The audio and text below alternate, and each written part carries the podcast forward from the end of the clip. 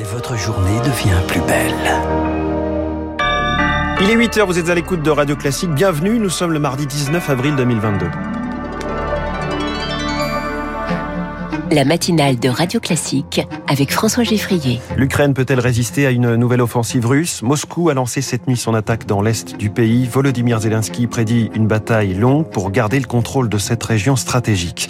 Plan de coupe, température sur le plateau, les camps Macron et Le Pen négocient les moindres détails du débat d'entre-deux tours. Les deux candidats, eux, se préparent au match retour demain soir sur TF1 et France 2. Et puis un lundi noir pour la musique classique avec la disparition de deux géants du piano, Radu Lupo et Nicolas Sangelic hommage à la fin de ce journal. À 8h10, Emmanuel Macron s'est-il converti entre les deux tours à l'écologie? Ce sera l'édito politique de Guillaume Tabar dans 10 minutes. 8h15, attention, le vote de dimanche doit se porter sur un projet et non pas sur un rejet. C'est ce que nous dira l'historien et économiste Nicolas Bavrez avant de retrouver la revue de presse de David Abiker à 8h30. Soyez les bienvenus, vous êtes sur Radio Classique. Radio Classique.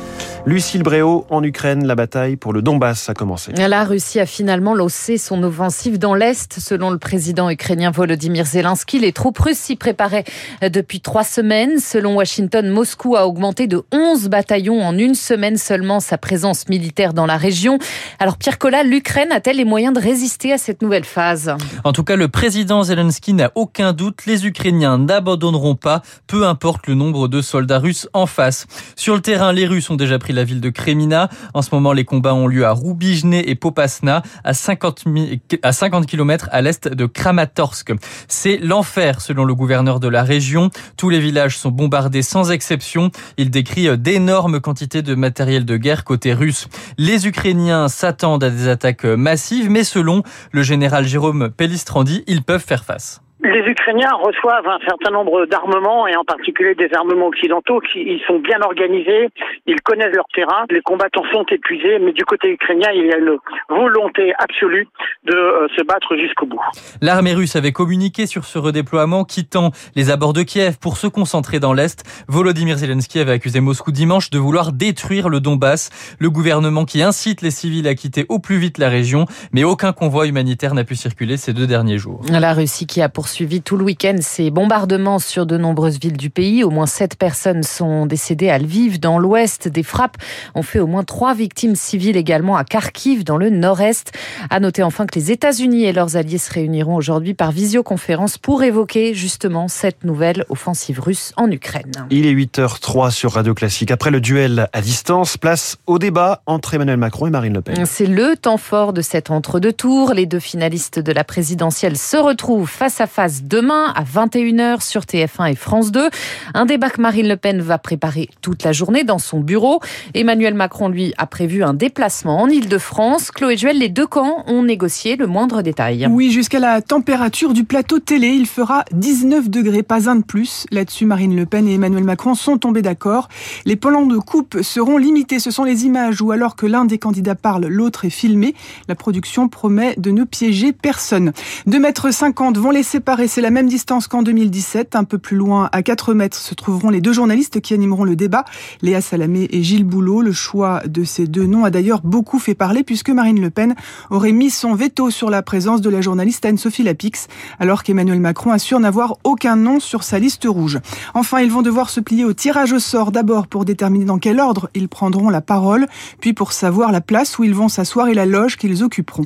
Reste maintenant une inconnue, l'audience de ce rendez-vous en 2017. 16 millions et demi de Français ont suivi le débat, le plus mauvais score depuis 1974. Et ce matin, la famille Chirac appelle à ce que pas une voix ne manque à Emmanuel Macron face à Marine Le Pen dimanche prochain.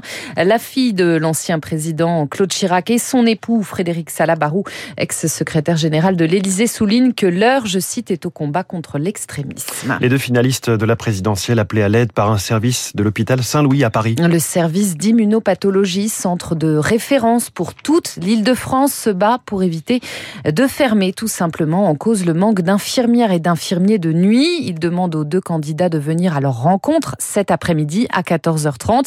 Rémi Pfister a passé la nuit auprès des soignants. Écoutez ce reportage. Il est 21h devant l'hôpital Saint-Louis. Nous croisons Élise, infirmière depuis deux ans dans le service d'immunopathologie. Elle prend la relève de nuit. À l'intérieur, elle sait déjà que comme tous les soirs, une seule collègue l'attend pour gérer 14 patients, des patients sous chimiothérapie, parfois opérés il y a quelques jours. Nos patients, c'est des gens qui peuvent se dégrader extrêmement vite, qui n'ont plus de système immunitaire. On n'est pas juste dans un coin à dormir, on n'est pas des veilleuses, on a des soins à faire. Un rhume peut tuer dans nos services. Maman célibataire avec une prime de 9 euros brut par nuit, impossible de payer nounou. Dans quelques semaines, Élise retournera donc en journée.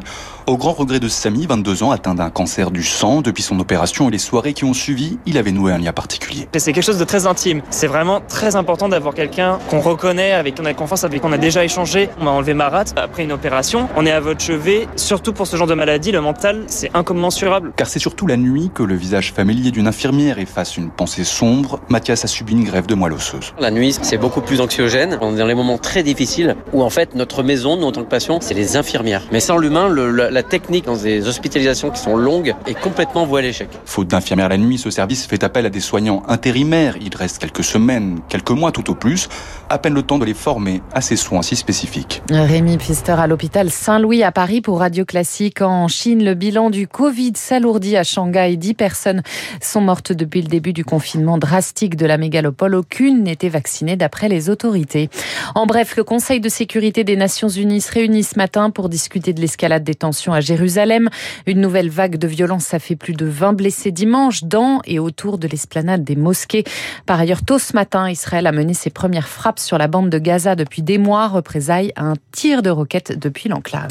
Une hépatite inconnue repérée en Europe. Elle touche principalement des enfants de moins de 10 ans. Des dizaines de cas ont été identifiés au Royaume-Uni, 3 en Espagne, 5 en Irlande. L'OMS a lancé des recherches, mais pour le professeur Robert Cohen, pédiatre et infectiologue, c'est surtout le nombre de cas qui interpelle. Ce qui est particulier, c'est que en Angleterre, il y a une soixantaine de cas dans une période de temps relativement courte. Donc, il était parfaitement justifié de déclencher l'alerte. C'est un progrès considérable d'avoir, euh, au bout de quelques jours, une alerte comme ça qui remonte euh, au Centre européen de contrôle des maladies infectieuses, qui remonte à l'OMS. C'est un système qui rend les gens plus vigilants. Mais d'un autre côté, il faut pas qu'on déclenche une psychose. Il y a trop peu d'éléments aujourd'hui pour dire un, que ça va se produire en France, deux, qu'on va trouver éventuellement le virus, et trois, de toute façon, c'est des cas relativement rares. Le professeur Robert Cohen, joint par Azaïs Perronin. La saison des festivals d'été commence aujourd'hui. Le premier rendez-vous, c'est le printemps de Bourges jusqu'à dimanche, après deux ans de pandémie.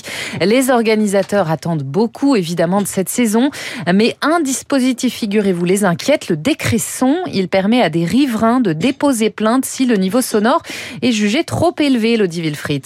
L'objectif du décret part d'une bonne intention, protéger l'audition des publics et la santé des riverains, mais en pratique, il fixe des conditions intenables pour les festivals, alerte Laurent Dessay, président du syndicat des musiques actuelles. Il y a la mesure du son en tout point accessible au public. Aujourd'hui, il n'y a aucun appareil euh, qui permet euh, de faire cela. Il faudrait euh, un micro tous les mètres pour vraiment déterminer cette mesure. Également, l'obligation de réaliser une étude d'impact des niveaux sonores. C'est extrêmement problématique pour un certain nombre de lieux qui changent de configuration au gré des concerts. En plus, les études d'impact sont extrêmement coûteuses. Outre les organisateurs de spectacles, la mesure préoccupe les élus, des élus avec lesquels l'association Agisson est en concertation permanente.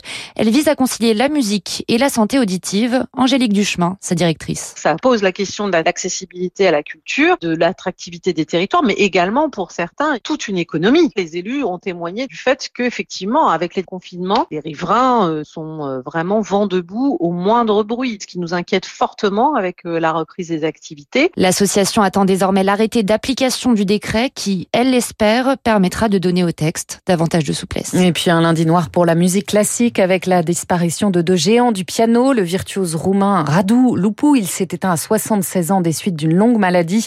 Décès également de Nicolas Angelic, le pianiste américain nous a quittés à seulement 51 ans. On l'écoute interpréter un extrait des variations sur un thème de Haydn de Brahms.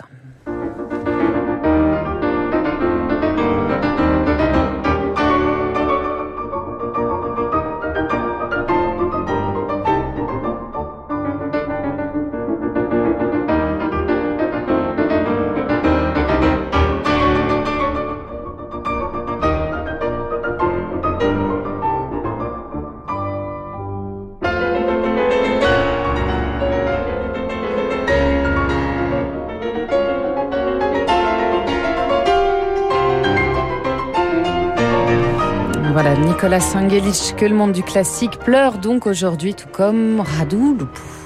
Merci Lucille Bréau, c'était le journal de 8h de Radio Classique. On retrouve l'essentiel de l'actualité à 8h30 avec Charles Bonner. Il est 8h10 dans un instant après le tournant social, le tournant écologique pour Emmanuel Macron.